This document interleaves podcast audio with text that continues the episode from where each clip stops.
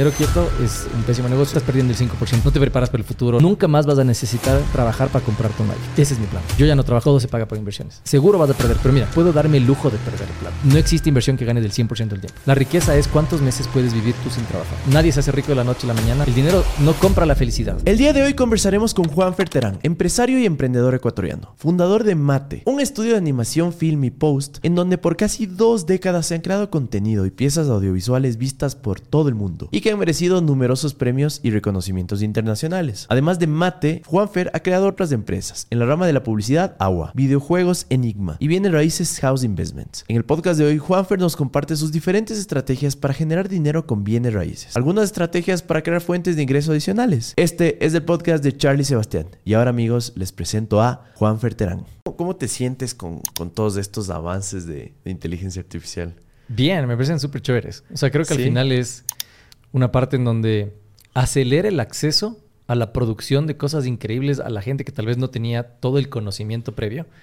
Pero para mí lo más interesante es qué vamos a hacer con esto. Entonces de aquí es como, como, como darle una rampita a la gente, ¿me cachas? Porque no necesitas tener ahora, igual con Canva o lo que sea, que tienen muchas herramientas que simplifican tal vez años de estudios de otras personas. Pero lo importante es qué vamos a hacer después. Y, y cómo esto va a elevar, y creo como humanidad nos va a elevar a otro nivel dentro de la industria creativa conozco, tengo muchos amigos que son diseñadores, eh, productores, etcétera. Y sí están preocupados. O sea, es como que hay los dos lados de la moneda, ¿no? Hay gente que es como, no, nos vamos a quedar sin trabajo. Y hay gente que no, es como, como tú. Dice, más bien es una herramienta para. Sí, o sea, de partida, o sea, nosotros ya lo utilizamos, por ejemplo, en el estudio en muchas cosas. Y hay muchas herramientas. Y en este momento, ¿cuál es la, la, la cumbre que tiene que pasar la inteligencia artificial para en realidad convertirse casi en un reemplazo útil y es eh, el nivel de especificidad que tú puedas darle mm. a las cosas que pides. Porque ahora tú puedes pedir algo y dices, no sé, una ilustración de un elefante. Y te hace una ilustración de un elefante increíble. 100% seguro, no es la ilustración del elefante que tú tenías en tu mente. Pero dices, ah, creo que esta está mejor que la que pensé. Entonces, ya, vamos con ese, no, eso es tal cual, ya está perfecto y vamos. Entonces, eh, la curva que tiene que pasar ahora es como este, que, además es muy rápida, como está avanzando. Con, por ejemplo, Photoshop, que ahora ya puedes coger y pedir un, eh, modificar un pedazo de la imagen, ¿no es cierto? Y pedir exactamente en ese pedazo modificar. Ya no es un random completo, ¿no es cierto? Entonces, todo este tipo de cosas van a hacer que, se vuelva cada vez más útil y más práctico. Por ejemplo, una producción high-end no te va a dejar, dejar al chance. Eh, la producción de cosas. O sea, si te van a decir, me invento, créame una criatura de tres ojos, estas cosas tú haces del diseño, ¿eh? y te van a pedir eso. No te van a pedir que cambie un poquito el tomate y van a estar permisivos con que se mueva un poquito mm, diferente. Claro que sí. Entonces todavía hay una, un, margen en donde justo el profesionalismo o el nivel high-end de producción está salvaguardado todavía mientras no le lleguemos a eso. Eh, pero lo interesante es que gente que no tenía acceso ni idea de cómo se producía y puede hacer cosas que, se van a acercar y que se acercan mucho. Entonces, eh, ese mundo es súper interesante. Creo que obviamente sí genera un, una alerta, no solo en la producción, porque tienes, o sea, inteligencia artificial en todo. Para todo producción de textos, producción de audio, producción de video, pero también tienes inteligencia artificial en la medicina, que todavía igual, igual que las gafas que te conversamos un ratito, por privacidad te tienen que prender un foquito, como que porque todavía no está tan regulado no puedes dejarte operar por un robot, tal vez sin la supervisión de un doctor. Pero, pero igual, estamos a nada. O sea, igual, por ejemplo, eh, Elon Musk, igual con la conducción autónoma de los autos. siempre estaba más bien batallando tanto con el lado tecnológico, con el lado legal, para poder abrir el espectro y decir, no, ahora se maneja 100% solo autónomo, no necesitas nada. Y, y, es de saber hecha, ¿no? Entre los dos. Me encanta, casi nadie entiende lo que acabas de decir, pero es justamente esta habilidad de transmitir nuestras ideas a través de este embudo que llamamos lenguaje y que la inteligencia artificial puede interpretar lo que está en nuestra cabeza, ¿no? Correcto. Es justamente esa, esa barrera la que siento que todavía estamos años luz, ¿no? y mira cómo ha salido un montón de aplicaciones, porque obviamente tú tienes como que diferentes layers de inteligencia artificial, o sea, tienes como por ejemplo en la base de atrás Mid Journey. Y luego un montón de gente saca capas encima con aplicaciones que te dicen, no, no, pero es como un Mid Journey, pero yo te ayudo más fácil. O sea, yo te, yo, te, yo te puedo guiar un poco más porque tal vez no estás tan capo en los prompts y no te quieres meter a Discord. Entonces, eh, se genera un montón de industria también, curiosamente, y, vas avanzando con, ponerle algo más fácil, para hacerle un poco más asequible, un poco más amigable a la gente. Claro, ponte, yo recién seguí un curso de inteligencia artificial en, eh, justo de prompts de ChatGPT.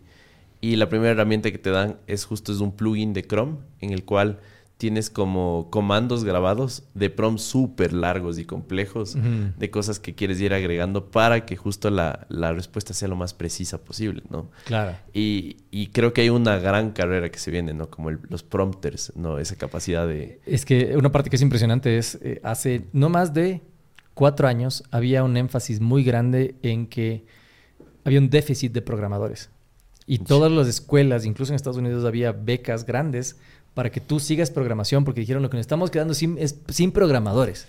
Claro. Pero ahora ya no necesitamos tantos programadores, necesitamos prompters. Entonces era, bueno, pare, pare, pare, creo que tal vez cambiemos. Ahora vamos a aprender a utilizar bien los prompts porque la programación se está haciendo sola ahora. Entonces, eh, nada, y, creo que nadie se la veía venir con tanta velocidad. ¿Sabes que pasó algo ayer de noche? No sé si estás eh, enterado, pero le despidieron a Sam Balmont de ChatGPT, de OpenAI. ¿Por? Le hicieron una emboscada la junta directiva y hay dos teorías ahorita medias conspiratorias en internet. La primera es que justo el Elon que lanzó Grok el otro día, que es justo el competidor de ChatGPT, es justo otro, otra interfaz de, ¿cómo se llama? El, del lenguaje, bueno, es un chat GPT, la competencia, ¿ya? y Elon es probable que le esté reclutando al Sam y como que se hayan enterado los de la junta. Y la otra es que estaba tomando decisiones un poco agresivas en cuanto al uso que estaban dándole a la inteligencia artificial, un poco peligrosas incluso. Entonces, eh, es, es, el Steve Jobs de, la inteligencia artificial. Más me explico, es, se siente como que es algo bastante importante lo que, lo que pasó. Estamos muy pronto para, para hablar de más teorías, pero... Eh, no sé, estamos en una época en la que pasan tantas cosas. Y está avanzando tan rápido que yo creo que todas las empresas, porque por ejemplo, yo creo que tuvieron un oasis de investigación de 10 años, en donde estuvieron avanzando, trabajando, etcétera. Pasitos, Sí, sí, sí, pero de repente sacaron y de repente se dieron cuenta que había otro man que sacó otro lado y otro lado y ahorita es todos los días ves algo nuevo. Y tú lo ves algo, o sea, como más entrenado, mejor capacitado y lo que tomó 10 años de investigación, ahora estás en una competencia brutal contra otras eh, empresas que están haciendo igual eh, inteligencia artificial. Y justo lo que tú mencionas también, eh, a mí se acuerdo ahorita una cosa, eh, siempre juego un poco igual con, con, diferentes inteligencias artificiales. Pero es curioso porque el entrenamiento también está cayendo en una parte que, siempre ha sido una área gris de la inteligencia, de, de, la propiedad intelectual. Y obviamente es como que, ¿qué tan dueño eres tú de eso si entrenaste todo con mi arte, por ejemplo? Entonces, y esto es justamente, de ahí viene eh, todas las huelgas que han habido recientemente, justamente de escritores, de actores en Hollywood y tal, ¿no? De, marcar más claramente dónde está el límite de lo que la inteligencia artificial y, del uso de la imagen puede ser, porque en realidad tú puedes tener un actor exactamente igual que Tom Cruise sin que esté Tom Cruise ahí. Entonces, ¿cuál es el límite? Pero lo curioso, y lo que decía, me pareció muy interesante, es, estaba jugando y me empezaron a salir eh, imágenes con marca de agua obviamente no una marca de agua como legible, sino como que se nota que han entrenado con imágenes que tenían marca de agua. Entonces salía así, claro, me cachas así como... Sí, sí, medio distorsionado. Medio distorsionado y todo, pero paf, paf, las barras de ahí. Y me decía, qué foco. O sea, ahí sí hay también, también un tema de propiedad intelectual medio heavy. Claro, y es igual, es un área gris. Yo el otro día igual conversaba con alguien que trataba de... Eh, aplicaba la ética justo para la inteligencia artificial en el país y es como dice que se sentaba con, no sé, algún asambleísta y le quedaban viendo como bicho raro. O sea, estamos tan atrasados en eso a nivel Ecuador. Es, es, una, es una locura. Pero bueno, dando algunos pasos hacia atrás. Eh, quisiera que me cuentes cómo ha cambiado la industria desde que tú empezaste. Entiendo que tienes una empresa que es em, referente aquí en el Ecuador y en Latinoamérica, que es, es MAT. MAT, Mate. Mate. Mate. ajá. Mate en inglés, cuando nos presentamos, pero Mate. Ajá la, cual se especializa en hacer animación, ¿no es cierto? A ver, arrancamos hace 18 años. Nuestro enfoque siempre fue, o el primer, eh, la promesa de alguna forma era, intentemos hacer animación desde Ecuador y llevar una vida decente con eso. Y ese fue con la primera parte y aunque no lo creas era muy difícil. O sea, hace 18 años no, no teníamos el acceso a la tecnología como tenemos ahora. O sea, buscar una computadora capaz de hacer lo que necesitábamos hacer no es que era una cosa muy fácil. Eh, hasta ahora mucha gente sigue teniendo dificultades, por ejemplo, acceso a software. Ahora hay mucho software libre, como Blender, por ejemplo, eh, que es gratuito, pero igual en general, cuando nosotros empezamos, era un, una industria costosa de entrar. Igual que el cine también, porque obviamente tenían en ese momento, o sea, cuando nosotros arrancamos igual, eh, hacíamos postproducción para comerciales también y todavía se grababa en negativo, o sea, todavía en film. Todavía no era, no era, no teníamos todas las cámaras digitales. Obviamente como que los comerciales más chéveres se grababan en, en 35 milímetros y los comerciales como mucho más low cost se grababan en, cámaras Canon y cosas así, que otro nivel, digamos, de, de diferencia. Pero todavía estuvimos expuestos a eso, ¿no? Entonces ahí eh, arrancó la empresa hace 18 años que, que, ya suena full, pero arrancamos jovencitos de alguna forma. Y, nuestro enfoque fue siempre conectar esta parte de la creatividad, el arte, la estética a través de la tecnología. Y eso nos llevó como empresa a vincularnos en animación 2D, 3D, stop motion, VFX. También hacemos film, eh, pero sin duda alguna, digamos, lo que más nos ha dado a conocer siempre ha sido la animación en general. Ajá. E, e, es súper chévere su trabajo. De hecho, la gente debería darse una vuelta por, en su página web. Está todo. Sí, ahí pueden encontrar en mate con doble T, www.mate.cg. Y es un cague porque eh, yo ya no veo tanta tele, pero desde hace algunos, eh, unos dos o tres años donde todavía veía bastante tele, yo creo que la mayoría de animaciones de spots publicitarios eh, eran hechos por ustedes. O sea, las muy buenas. Ajá, un montón. sí. Sí, me acuerdo de este, puede ser Doctor Luke. Sí, Doctor Luke hasta ahora lo hacemos, o sea, recién acabamos de sacar hace no más de un mes un spot nuevo. Pero sí, es un cliente que llevamos 10 años haciéndole contenido. Y es una gran animación, o sea, podrían sacar tranquilamente un, no sé, un dibujo animado del, del manga. Siempre les decimos, ¿cuándo sacamos la serie de Doctor Luke? A ver, hagamos algo así, pero todavía no se animan, pero ojalá escuchen esto y, y se animen. Qué cool. Y, y justo como haciendo énfasis en cómo ha cambiado este tema de la animación, yo me acuerdo ya, y era un reprise, ¿no? Porque yo nací en el 92. Pero justo hablaban de que la primera animación de MTV, ponte, fue justo la de Dire Rights, la de... ¿Cómo se llama esta canción? Eh, Money for Nothing. Ya, no, no lo he visto. Es una animación, o sea, no tienes idea lo básica que es. O nació en el año 85 y igual decían que era el video musical más costoso que habían hecho en ese año. Es muy, muy costoso. Y era... Y era extremadamente rústica la animación. O sea, yo decía como, wow, ¿por qué costaron millones de dólares esto? Entonces, no sé si nos puedes explicar cómo, ha, cómo ha cambiado y por qué cuesta tanto. No ha cambiado tanto. o sea, obviamente antes era muchísimo más costoso, pero el principio sigue siendo el mismo. Imagínate que tú estás haciendo eh, una escena de un diálogo con una persona, ¿no es cierto? Como estamos aquí nosotros. Y obviamente el cine es costoso, pero la diferencia con la animación es la siguiente. Aquí nosotros en este momento estamos conversando, tenemos dos cámaras que nos están filmando y nosotros aquí podemos, podemos grabar 30 minutos o 40 minutos o una hora y prácticamente los costos van a ser los mismos. Tenemos la misma luz, tenemos el mismo, la misma gente, el equipo, el equipo técnico que está acá igual. Y el proceso de creación de un poco de darle forma a la, película viene un poco después. O sea, viene en el editorial y dices, no, pues hablaron pura pendejada, dejémosle cinco minutos, que es lo único que sirve y todo bien, ¿me cachas? Entonces te gastaste ese tiempo y produjiste. Lo mismo pasa en el cine tradicional, o sea, en el cine como pasa. Obviamente está muchísimo más estructurado, seguramente construyen este set para dos, tres escenas, luego lo destruyen, entonces también se vuelve costoso, pero al final hay una cosa y es, estamos utilizando actores que tienen una voluntad y tienen una facultad de moverse por sí mismos. En la animación lo que sucede, no importa cuál sea la técnica, es que tú partes del completo vacío. 100% nada. Entonces no tienes material con qué empezar hasta que tú lo empieces a elaborar. Entonces imaginemos en un mundo eh, del 3D. En el, mundo del 3D eh, lo que pasa es que inicias diseñando un personaje. Entonces yo digo, el Charlie quiero que sea de tal forma y el Juanfer quiero que sea de tal forma. Pero alguien tiene que imaginarlo y dibujarlo primero y decir, ¿qué tal si le ponemos eh, una chompa de, jean? ¿Qué, pasa si está con una camisa negra? Y alguien dice, no, no, pero ¿qué qué pasa si está roja? Entonces todas esas pruebas así que igual se dan en cine, pero son primero un dibujo y primero un sketch y además haces un sketch del espacio y dices, ya, hagámosle el foro, el, el set, que tal forma, pongámosles eh, la decoración negra y todo. Entonces, es un proceso de creación desde el absoluto nada hasta que luego pasamos a un modelado, en donde decimos, ok, ya le metemos a 3D, metámosle texturas. Luego de eso le tenemos que hacer que se mueva. Entonces, primero se mueven y pues te ponen eh, un rig, por ejemplo, que es como todos los controles. Imagínate todos tus huesos. Entonces, para yo recién decir, sabes, que el Juanfer quisiera que hable, tengo que haber pasado por todo este proceso de haberle ilustrado, modelado, puesto el rig, los controles y estoy quieto y todavía no me, no me muevo nada, ¿entiendes?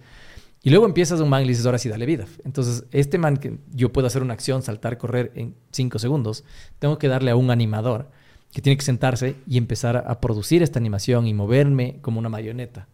Calcúlale que en una película, o como en, un- la, cuota high-end, digamos, normal, de, producción alta, está en 5 segundos de animación por artista, por, o sea, por, por semana. ¿Cinco segundos? Segundos Por persona por semana. por semana. Wow. Entonces yo tengo un artista que está toda la semana sentado para lograr muy buenos 5 segundos de animación. Y estamos hablando de una jornada laboral completa, ¿no? Claro, o sea, claro. no un medio tiempo. Ni No, no, no. Entonces, imagínate que queremos animar un podcast. Entonces, digamos que va a durar una hora.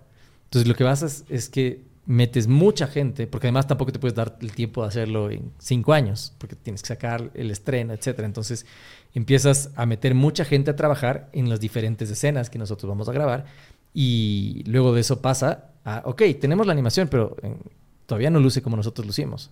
Hay que ponerle iluminación, materiales, eh, que se vea bonito y luego sacarle render. Todo el mundo habla del render igual, eh, pero básicamente es mandar a procesar todo lo que ya has dicho y hecho las instrucciones para que se vea como quieres que se vea.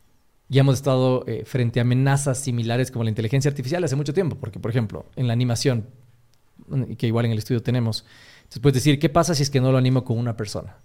que esté animando manualmente. Si no, usamos un, un estudio de motion capture con los trajes, con las bolitas, como ves en las películas. Ah, qué qué. Entonces ahí lo que haces, dices, ah, qué buena idea. Entonces usemos el performance de un actor y llevémoslo a nuestro personaje. Entonces ya no animas 5 segundos por semana, sino que ya le sacas toda la secuencia de animación y lo que haces es pulir. Entonces obviamente aceleras los procesos. Igual que la inteligencia artificial con sus pros y contras, porque obviamente esto de aquí es un performance humano. O, o- o muy perfecto. Pues yo quiero un personaje cartoon como un Box Bunny. No puedo traerme un Box Bunny que me dé ese performance. Entonces, Claro. otra vez dices, chuta, sí, pero no me sirve para eso. Tengo que regresar al animador tradicional que vaya y que me anime el performance de Box Bunny porque ese man tiene su propia mecánica, su propia física para poder moverse. Wow, o sea, definitivamente es un es una industria con mucha paciencia. 100%. Siento que ese es el valor más importante, ¿no? Y, y lo mismo pasa en la animación 2D, lo mismo, imagínate eh, estar animando y todo, pero solo fíjate cuando tú ves, digamos que una película 100% ficción que no lleve, que casi no existe ahora, pero que no lleve nada de postproducción, la cantidad de gente involucrada en el equipo. Y luego tú vas a una película y dices Element de Pixar, que recién salió. ¿Cuánta gente está involucrada en el equipo? Entonces eh, es cinco veces más personas, por lo menos. Wow. Igual, un par de pasos más hacia atrás. ¿Cómo es que llega la animación a tu vida? ¿Cómo es que este sueño se, se convierte en realidad? O sea, ¿dónde está esa motivación? ¿Algo tuviste Nunca que haber visto? No, no sí, creo que verás, no, no soy una persona de pasiones gigantescas de decir, no, puta, toda la vida estuve destinado a hacer esta cosa. No, para nada. Más bien siempre estoy dando de tumbo en tumbo y me voy encontrando con las cosas. Y en el colegio eh, siempre fui muy, muy, muy bueno en matemáticas. O sea, matemáticas, física era así como full. Ya.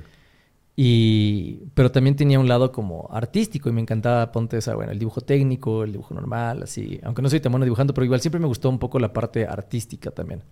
Y el, el punto en el que encontré mientras estaba en el colegio, dije, ya, entonces mezclo las dos, voy a ser arquitecto.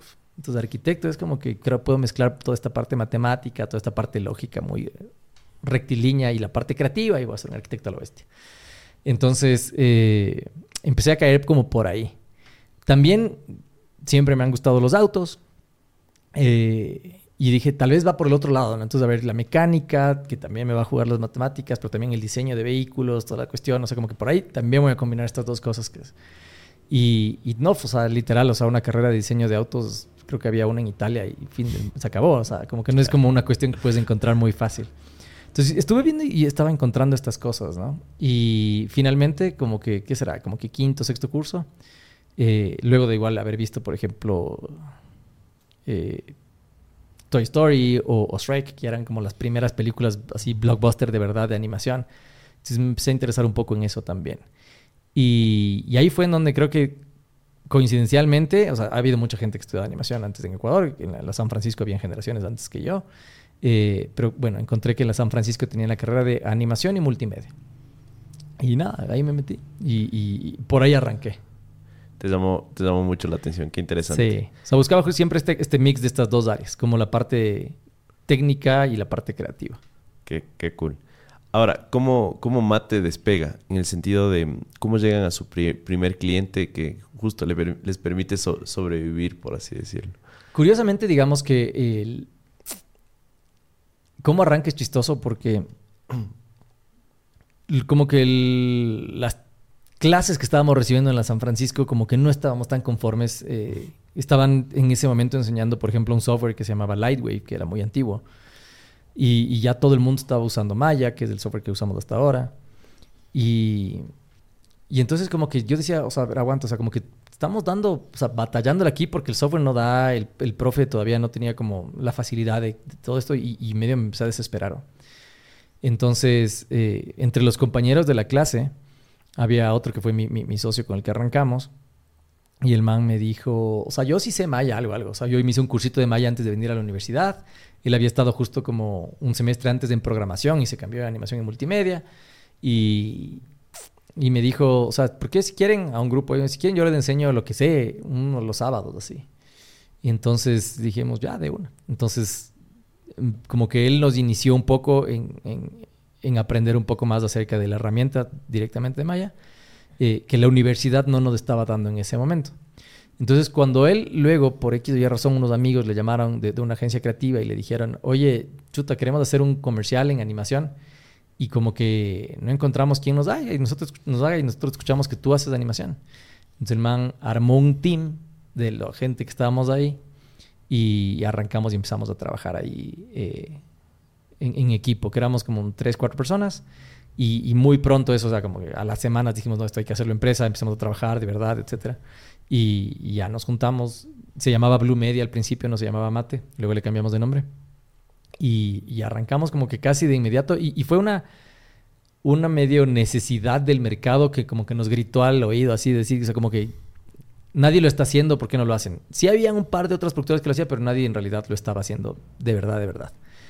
Eh, y así arrancó, arrancó con, con, con, clientes casi, o sea, más amigos que clientes, creo yo, de, de, de, de mi socio, que, que dieron ese voto de confianza de intentar hacer algo diferente en ese momento si quisiera resumirle a un niño, ¿qué es lo que haces? ¿Qué, qué animación le mandarías?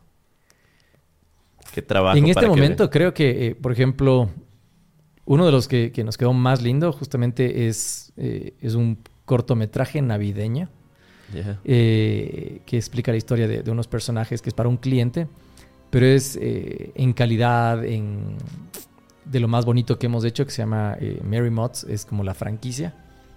Y, lo pueden buscar, eh, se llama Eyes of Fire, ese es el nombre del corto, de Mary Mods, que es la franquicia.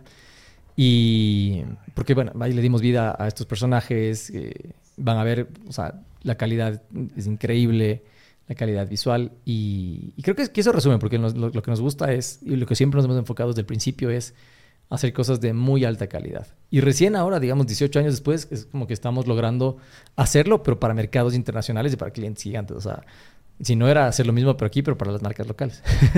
Qué cool. ¿Cómo, ¿Cómo, se da cuenta alguien cuánto trabajo hay detrás de una animación? Cuando vas al cine, cuando... Porque entiendo que hay gente que dice, son estos, los típicos críticos de todo, ¿no? Entran, no, el CGI estuvo una basura. Y otros dicen, no, como el CGI estuvo increíble. Así. Claro. Porque justo ahorita acabas de mencionar una producción de la cual estás orgulloso y entiendo que hay mucho mm. trabajo detrás. Pero sí. ¿cómo es, es algo muy como intuitivo, o sea, que de una dices, wow, esto se ve chévere, no sé por qué, pero se ve bacán. Seguramente en el caso de los efectos especiales, eh, la mejor forma sería si no te das cuenta, si es que te pasó desapercibido. Eh, pero en cambio, obviamente, ya tienes películas ahora en donde evidentemente no existen estos universos en donde ahora se dan las películas. Pero todo esto es, es, es un trabajo gigantesco. O sea, por, por ejemplo, igual, eh, en las películas entran varias personas, pero también varios estudios. O sea, normalmente un, un estudio de, de, postproducción o de animación no se da abasto. Eh, siempre busca más. Entonces, como que hay un main vendor que es de la peli y luego tienes 10 vendors de abajo que son como eh, gente que, que, le está ayudando a ese estudio. Porque necesitas equipos eh, gigantescos. O sea, no, no... O sea, una película de Pixar no, no, no la terminas con menos de que será 800 personas. Entonces... Wow. Ajá. Sí, tiene su presupuesto. Y, y, por eso son más costosas. O sea, por eso... Eh, y las películas que llevan VFX. O sea, estás hablando de presupuestos de encima de 250 millones de dólares. Wow. Ahora, con esto de la inteligencia artificial, ¿crees que estos presupuestos van a bajar? Eh, no tanto. Creo que la parte que puede bajar un poco más son las tareas repetitivas. Y, y tal vez, o sea, nunca van a bajar porque nadie quiere que baje, porque esto es un negocio. Así es. sí, sí. O sea, tú quieres hacer el mejor profit, quieres que el estudio gane. O sea, nadie te lo va a decir ahora te lo va a hacer gratis, porque entonces hazlo vos. Entonces, y, dale a ver, date ahí a ver si es que te da la inteligencia artificial te saca 100% lo que tú quieres. Entonces, lo que pasa ahora igual es que tú vas a contratar gente que domina el uso de la inteligencia artificial. O porque o lo aprendes tú o lo contratas. Entonces, en ese ciclo creo que lo que va a pasar es. Eh, siempre para mí, y, esta es la riqueza de lo que creo que puede venir, es levantar más la vara. O sea, cuando. Eh, mm. Star Wars, cuando hicieron la primera Star Wars. O sea, lograron unas innovaciones tecnológicas increíbles, grabaron con miniaturas dentro de Chroma, pero al final tú te ves la película y dices, wow, o sea, se cuenta la historia, me involucro en, los personajes y lo estoy experimentando y lo que vamos a ver es nuevas formas y, nuevas cosas. Creo que en los últimos años, digamos, últimos cuatro o cinco años, ya ves cosas tan increíbles y tan locas, o sea, como que sí, te pueden hacer un multiverso ridículo y está perfectamente bien hecho. Pero esto no era así todo el tiempo. O sea, como que cada vez eh, también tu, tu narrativa, tu guion y también tu puesta en escena estética va a ir evolucionando. Entonces, lo que creo, lo, lo que, creo que viene es eh, más exploración.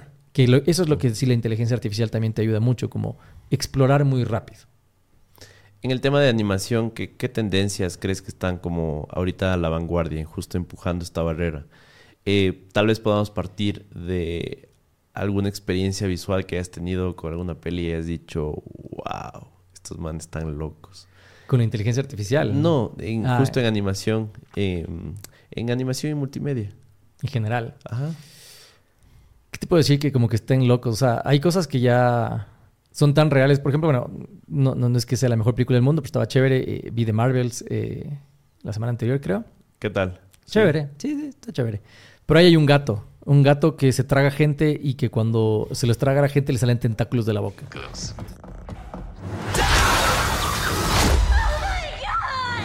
Entonces es ridículo. Pero es lindo. y el gato está perfecto y los tentáculos están perfectos, entonces es súper convincente. Y, al final eh, se involucran en la historia, que creo que también es la parte importante en todo lo que hacemos. Es, a diferencia de un artista, no en todos, incluso un artista pictórico, aunque te esté haciendo un solo cuadro, te esté comentando una historia. Y todo lo que hacemos nosotros es para contar algo o para hacerte sentir algo. Mm. Entonces, eh, la imagen por sí sola no, como que carece de alma. ¿Me cachas? Entonces, si tienes la historia por detrás y el alma además, y la, imagen además te comunica, entonces ahí sí tienes eh, en verdad una pieza potente. Y creo que lo chistoso de esto aquí es que te decía, como que tienes un gato que escupe tentáculos, que se traga gente, pero está súper bien justificado en el guion. O sea, es, está muy bien. Entonces, creo que eso es, es chévere. Y creo que eh, yo me dejo, soy como un poco eh, olvidadizo. Tengo muy mala memoria en general para las, cosas, las pelis y todo. Entonces yo siempre me quedo con lo último que he visto. O sea, como que siempre me estoy sorprendiendo como nuevo, así como algo nuevo y así. No, me quedo colgado con algún referente. Sí, sí. Eh, yendo a un lado un poco emocional más bien. Tal vez ojalá te acuerdes de algo que haya marcado tu vida, pero la última peli animada que me hizo llorar a mí fue Pinocho, ponte. No sé si viste la de, ¿Cuál? La de Guillermo. La de Guillermo del Toro, claro. La última. Estuvo fuerte. O sea... No, no, no es infantil, no es densa. Eh, visualmente es densa, pero es, claro, está súper bien hecha. Entonces, no sé si hay alguna especial ahí en tu corazón. También mencionaste Shrek y Toy Story al inicio. Ya, ya no tanto como de Marvel, que es como mucho más realismo. Claro, claro. creo, que, creo que, por ejemplo, obviamente para, para mí la que más, incluso más que Toy Story, la que me llamó a meterme mucho esto fue Shrek porque me encantó. Es una gran peli. Ajá, y la primera fue así como que, wow, o sea, cuánto humor, cuán, cuán, llevadero y poco preocupado de las cosas técnicas me hizo, me hizo ver la peli. ¿Me cachas? Como que sí lucía muy bien, pero el guion funcionaba y era una historia que evidentemente se veía potenciada por la animación. Pero ahora creo que, por ejemplo, otra de las últimas que, fue muy buena, eh, creo que fue, por ejemplo, Coco, en particular, y también el libro de la vida antes de eso con, con, de Jorge Gutiérrez, que, hicimos un proyecto junto con él además. Ah, Pero el, libro de la vida es como de las primeras películas animadas súper famosas que en verdad te dicen, además tu cultura también tiene valor. Mm. Entonces, como no necesitas estas historias súper gringas, eh, porque esto también es, le va a interesar a todo el mundo. Y obviamente muchísimo más a mayor escala, de la mano obviamente ya de un músculo financiero como el de Disney, viene Coco, pero sin embargo también se siente bonito que, que, que, tampoco son nuestras historias, porque son mexicanas. Pero por lo menos dices, ok, está cool y, y- y- y son estas historias eh, que le dan valor a nuestra cultura también. Y de ahí salió Encanto, que, entonces como que cada una tiene así unas cosas súper lindas porque eh, ya se sienten más nuestras, más, más latinoamericanas también. Sí, completamente. Coco no es de nuestra, a ver, no es de nuestra cultura, pero siento que justo en la época de Día de los Difuntos sí hay algunas costumbres que compartimos. con O sea, desde el. Chavo del Ocho nosotros como no podemos, o sea, creo que no existe una cultura 100% ecuatoriana. Nosotros somos Sí. mexetarianos, mecoecuatorianos, lo que sea, porque siempre todos, todo lo que vimos de chiquitos viene desde, desde México. Com- completamente.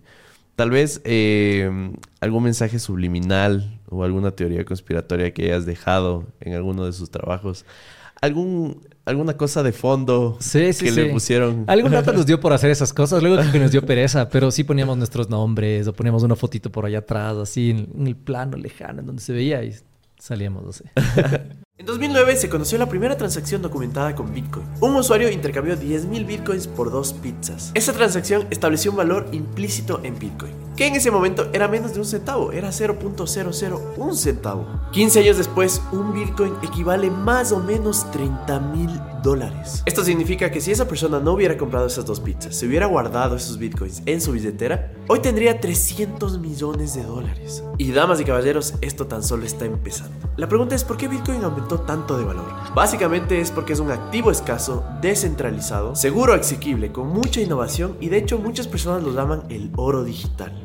Además de este contenido, quiero contarte que tenemos nuestra propia comunidad de cripto, que se llama Crypto Savvy, en la que hablamos sobre noticias, tecnología y nuevas y diferentes formas de generar ingresos a través de la blockchain. De hecho, no solo con Bitcoin, sino con las más de 14.000 criptomonedas que existen en la web 3.0. Así que te invitamos a que te suscribas a nuestro canal de YouTube. Nos puedes encontrar como Crypto Savvy en todas las redes sociales. Y así tú puedes aprender más sobre esta tecnología y puedes generar ingresos y acercarte más a esta tan ansiada libertad financiera. A ver, entiendo que Mate creció, ¿no? Y empezaste a desarrollar otros proyectos relacionados, ¿no? Sí. Eh, uno de ellos es eh, justo agua. ¿Agua está bien? Sí. Sí. ¿Cuál es el enfoque principal de agua en la industria publicitaria? Hace, a ver, con mi socio hicimos un acuerdo. Dijimos, oye, ¿qué pasa si es que, verá, Mate arrancó 100% publicitario. Entonces, mm, durante mucho tiempo eh, se conservó como una empresa que hacía comerciales de televisión. Y that's it.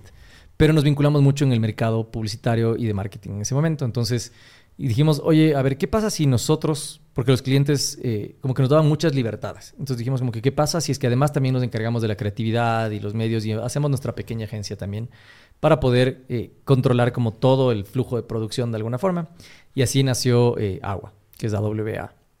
Entonces, en ese momento eh, hicimos un trato, ¿no? Entonces dijimos, ya, ya. Entonces yo me quedé al frente de Mate y el Andrés, que era mi otro socio, se quedó al frente de Agua. Y es, eh, nació como una agencia digital. Y lo curioso es que nació eh, en ese momento. Nosotros estábamos trabajando como muchas experiencias digitales y, producción de contenido para Coca-Cola acá. Entonces, eh, cuando eran, esto es pues, hace más de 10 años, todavía no había un, flujo muy grande, digamos, de podcast, de contenido, pero nosotros hacíamos contenido para YouTube, por ejemplo, para Fusty. Eh, hacíamos experiencias de realidad virtual para los eventos de Coca-Cola y cosas así. Entonces, ellos empezaron a tener esta necesidad de más de eso, entonces les dijimos, ya bacán, entonces vamos a crear un equipo para ustedes, vamos a separar un poco eh, las cosas, la cosa de producción y la cosa creativa, y vamos a dedicarles a ustedes. Entonces, como que como padrino nació Coca-Cola, que es como nacer con el mejor cliente que puedes nacer en la vida. Entonces, eh, y así arrancó, arrancamos con un equipo de, de, una de como 20, 30 personas ahí para, para ellos. Y, empezamos a hacer mucha creatividad enfocada así en lo digital. Entonces nació más como una agencia digital, eh, pero, pero enfocados luego a, obviamente también al resto de cosas, ¿no? O sea, a la publicidad tradicional, llamémoslo así. Entonces, eh, en ese momento y durante mucho tiempo convivieron y, de ahí crecimos igual como, como agencia enfocados también muchísimo, por ejemplo, estábamos muy al frente de la innovación tecnológica, eh, también incluso de CNT, que también fue nuestro cliente. Eh, todo el manejo, literal, cuando no, o sea, ahora dices agencia digital y, y hay 150 mil, en ese momento habían cinco, tal vez. Entonces, wow. eh, también ya parece que somos viejos, pero sí. sí. Y yo igual, bueno, ya me desprendí también de agua, digamos que ya me, me deslindé de la empresa recién, bueno, hace un poco más de un año, porque igual como que ya no encontraba yo me quedé siempre en mate, el Andrés se quedó siempre en agua, luego el Andrés también se fue de agua, entonces como que ese fue, y creo que también de las cosas que más ahora que tiene que ver con, con, con, con inversiones y finanzas, también como una muy buena estrategia porque era una forma de generar riqueza en un lugar en donde, para la empresa y para los socios, en donde no dependía de mi trabajo. O sea, yo en agua en particular nunca trabajé. Mm. Siempre más bien era como de los directores creativos de la agencia, digamos, de alguna forma, para alguna consulta, para alguna cosa, pero el trabajo, trabajo, trabajo era de alguien más. Entonces, eh, que también es un tipsazo. O sea, al final en la vida tienes que tener cosas de que no dependan de ti. sí, siento que eh, muchos abuelos nuestros, muchos padres envejecieron eh, de alguna forma con mucho éxito, pero sin la capacidad, capacidad de delegar. Y eso siento que les, les cohibió un poco en su vida. Podían haber vivido de una forma mucho más plena si es que desarrollaban esa habilidad. Curioso, curioso, pero sí, digamos que cada uno tiene como su propio journey y yo siempre eh, con mucho, mucho amor veo el, journey de mi papá de alguna forma y es completamente diferente al mío. Yo, yo mm, creo que me he sacado la madre trabajando, le he metido demasiadas horas a costo de muchas cosas. O sea, de, relaciones personales, de, Nunca he tenido una mala salud, pero sí, por ejemplo, de engordar mucho, por no, activarme, por eh, pegarme cuatro Red Bulls al día. Entonces, eh, siempre eh, he estado corriendo, digamos, mucho. Mi papá vivía una vida tranquila, nunca hizo así como, nunca fue millonario, tenía su comercio, él, vendía colchones, cerraba a las seis y media de la tarde y se iba al club, se metía a la piscina, jugaba squash, llegaba tranquilo, cero preocupaciones, así, y, te digo, obviamente... Eh, a mí me hace cuestionar mucho porque ahora principalmente siempre estás como atrás del éxito financiero y, y, él no, o sea, él pues, tranquilo y tiene ahora ya más de 70 años y es más vital que tú y yo juntos. Sí, Y entonces al final sí me hace cuestionarme y decir eh, cuál también es el verdadero éxito. Entonces ahora yo intento combinar un poco de los dos, pero eh, cuando hablábamos antes, eh, que creo que eso no estaba grabado porque estábamos conversando más en, en, la preparación de gastarte en tecnología y de como todos los gustos que uno se da y todo. Creo que claro, cuando arranqué la empresa y de alguna forma nos empezó a ir bien, nunca pensé muy a futuro, entonces todo lo que ganabas te gastabas, pero sí en lo que venga. Y, y ahora como más bien intento ser muchísimo más estratégico y tener una visión a futuro que me permita, ojalá tener la vitalidad y la paz que tuvo mi papá, pero obviamente con una mayor seguridad financiera, digamos, de alguna forma. Entonces, eh, pero creo que cada, cada journey es diferente. Mi abuelo también, mi abuelo, por ejemplo, creo que se jubiló a los 40 a tope. Y él, trabajaba en los ferrocarriles. Él era el que iba a pagar a toda la gente. Entonces subía en el tren, con, tenía el maletín de plata, iba a pagar por todas las estaciones de los ferrocarriles a toda la operación del ferrocarril. Entonces trabajó desde muy, muy, muy chiquito, como con los 40 años se jubiló y el man, tranquilo, en la vida. otros valores también, que creo que ahora también se pierden, ¿no? Sí, estoy, completamente de acuerdo, porque, puede, a ver, puedes entrar en esta carrera del dinero, ¿no? Y tratar de Em, llegar a esta, como dices tú, seguridad financiera, libertad financiera. Pero siento que es una carrera que a mediano plazo ya tienes que empezar a entender ese tipo de cosas. Porque en serio te puede costar la vida. O sea, puedes acabar tu vida mucho antes de lo, de lo esperado. Yo te puedo decir que, o sea, yo voy a cumplir 40 en, en, junio, o sea, tengo 39 ahorita. Y no es más allá de 5 años que yo soy consciente de los movimientos financieros que hago en mi vida. Antes de eso era como, ¡uh! hay plata y ya y gastas y ya. O sea, como no te preparas para el futuro, no te preparas para una, eh, un tiempo malo, no piensas en cómo te vas a jubilar, no piensas en, en, qué, de, qué, de qué vas a vivir en un futuro, o que si te quieres ir de vacaciones, cómo lo vas a pagar cuando tengas 60, 70 años. Eh, son cinco años que me he dedicado un poco ya a estudiar más profundamente el, tema y, y claro, o sea, te cambia la vida, O sea, es completamente diferente saber que estás haciendo una cosa con un propósito más grande que el día a día. Y, justo eh, allá quería ir, entiendo que tienes otra empresa igual que nace de mate, que es eh, House Investments, ¿no? Es una empresa de bienes raíces. No sé si nos puedes contar un poquito. 100%. Esta no nace de mate, esta es más bien eh, completamente mía. Y, o sea, mía con mis socios, que son mi hermana y mi cuñado, que ellos viven en Estados Unidos. Pero precisamente por este lado en donde decía, o sea, empecé a decir, oye, primero, me estoy sacando la madre trabajando y trabajo muy bien, trabajo muchas horas y estoy ganando bien, pero mi vida no me va a dar para sostener este ritmo de vida todo el tiempo. Y si paro, dejo de ganar. Entonces, lo que tú decías, primero tienes que crear un equipo, puedes delegar, que más gente esté trabajando en el proyecto para que no dependa 100% de ti. Eh, entonces, todo eso puertas adentro del lado, en el lado de Mate, digamos. Eh, entonces logramos hacer eso, abrimos una operación, la, empresa Mate tiene eh, oficinas en Ecuador y en México, que fue otra parte súper importante para poder como, como un cambio cuántico también. O sea, como que abrir en otro mercado nos permitió internacionalizarnos de otra forma, entender un poco cómo funcionan otros mercados con otras economías.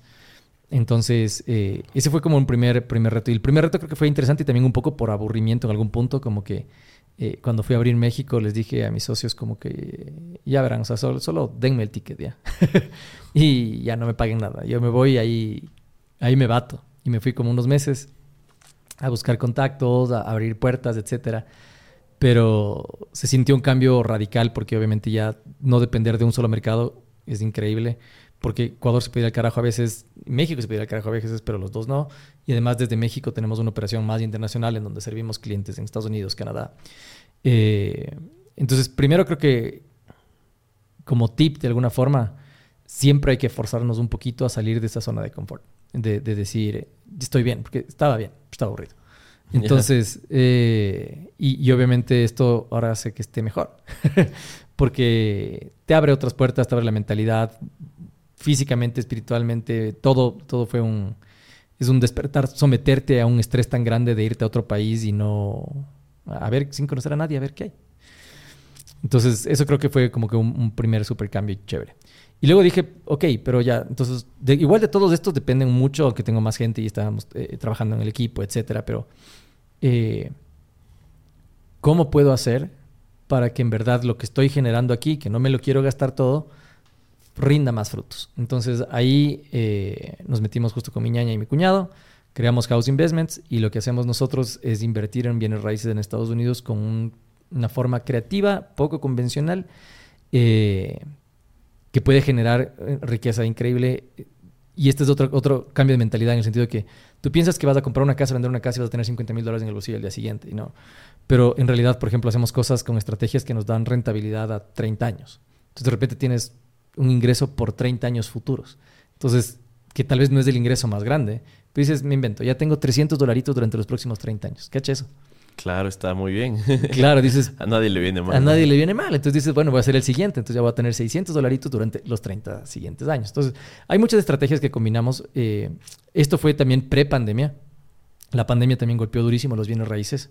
Entonces, obviamente hay ups, hay downs, pero tenemos diferentes estrategias. La primera flipping. Entonces, el flip que es, bastante conocido, tú compras una propiedad, eh, la remodelas y la vendes más cara.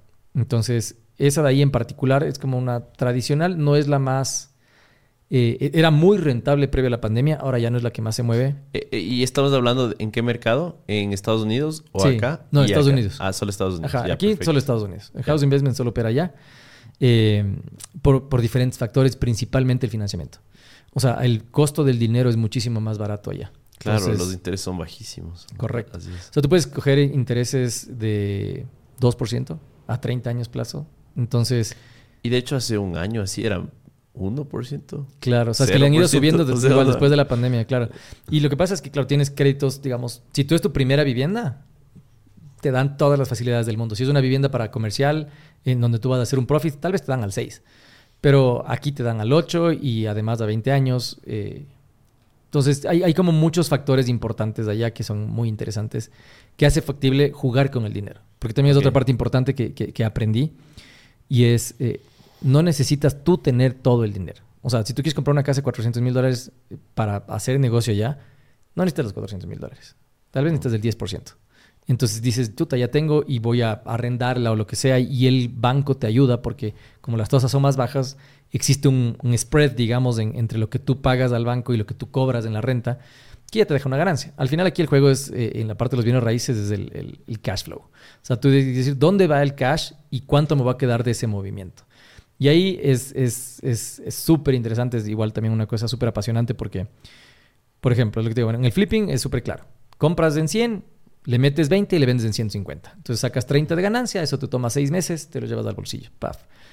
El problema con esto es que eh, en la pandemia se empezaron a demorar más. Entonces ya no le sacabas en cuatro o seis meses, sino en un año, año y medio.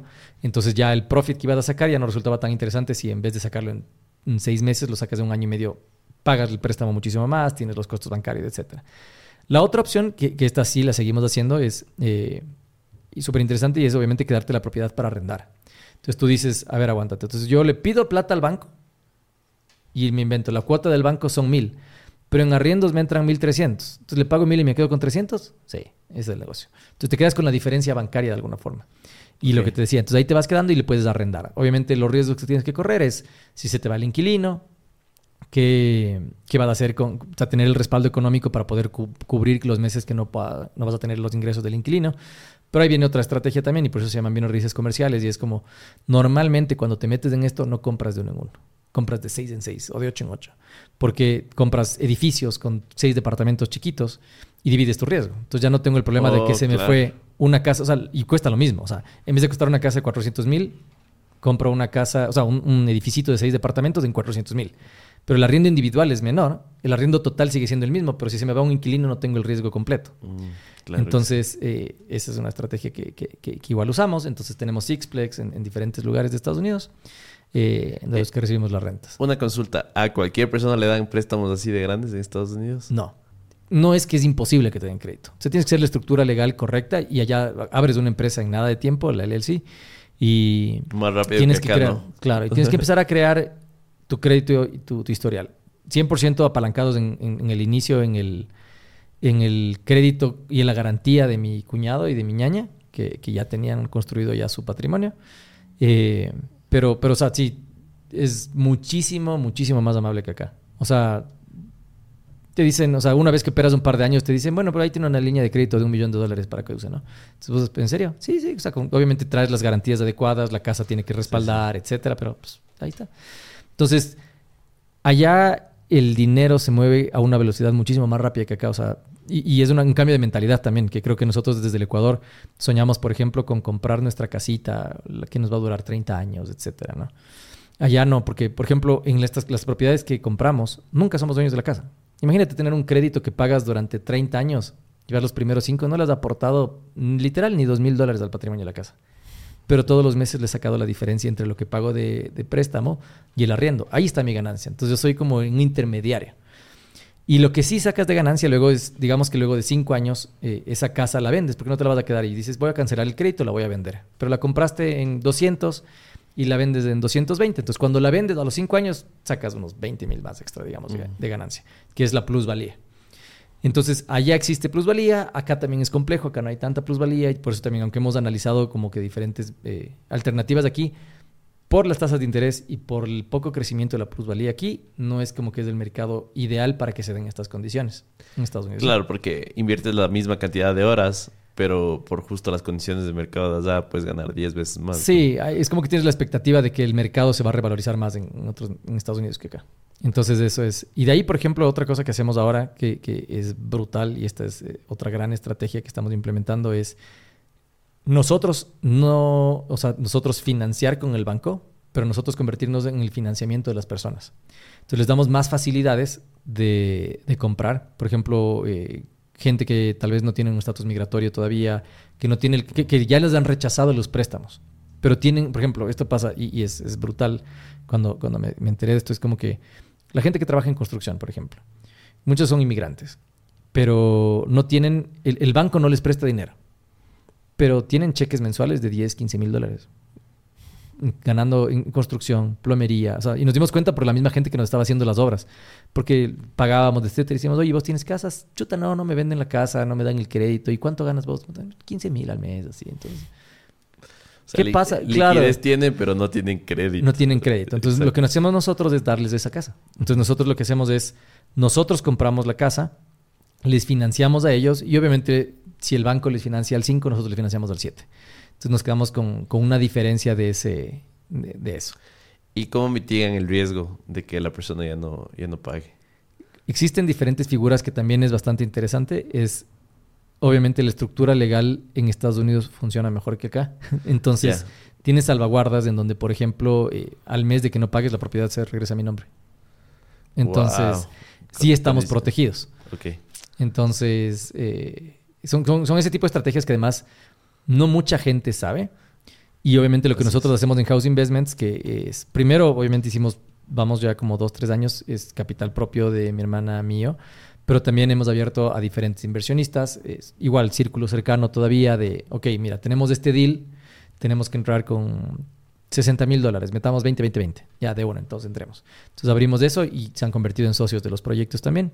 Entonces como que también poco a poco estamos abriendo el abanico de inversionistas al a los proyectos en los que nos vamos metiendo, pero de repente, eh, esto o sea, sin, literal, sin tener todo el capital, tienes 12, 14 propiedades a tu nombre eh, y que te están generando rentas chiquitas, pero rentas de todo.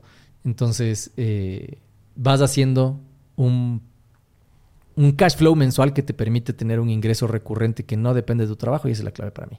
O sea, yo creo que hay dos secretos. El uno, trabajar en lo que depende de ti a tal punto en donde le saques todo el jugo posible a tu potencial y a, a- a tus negocios, etcétera.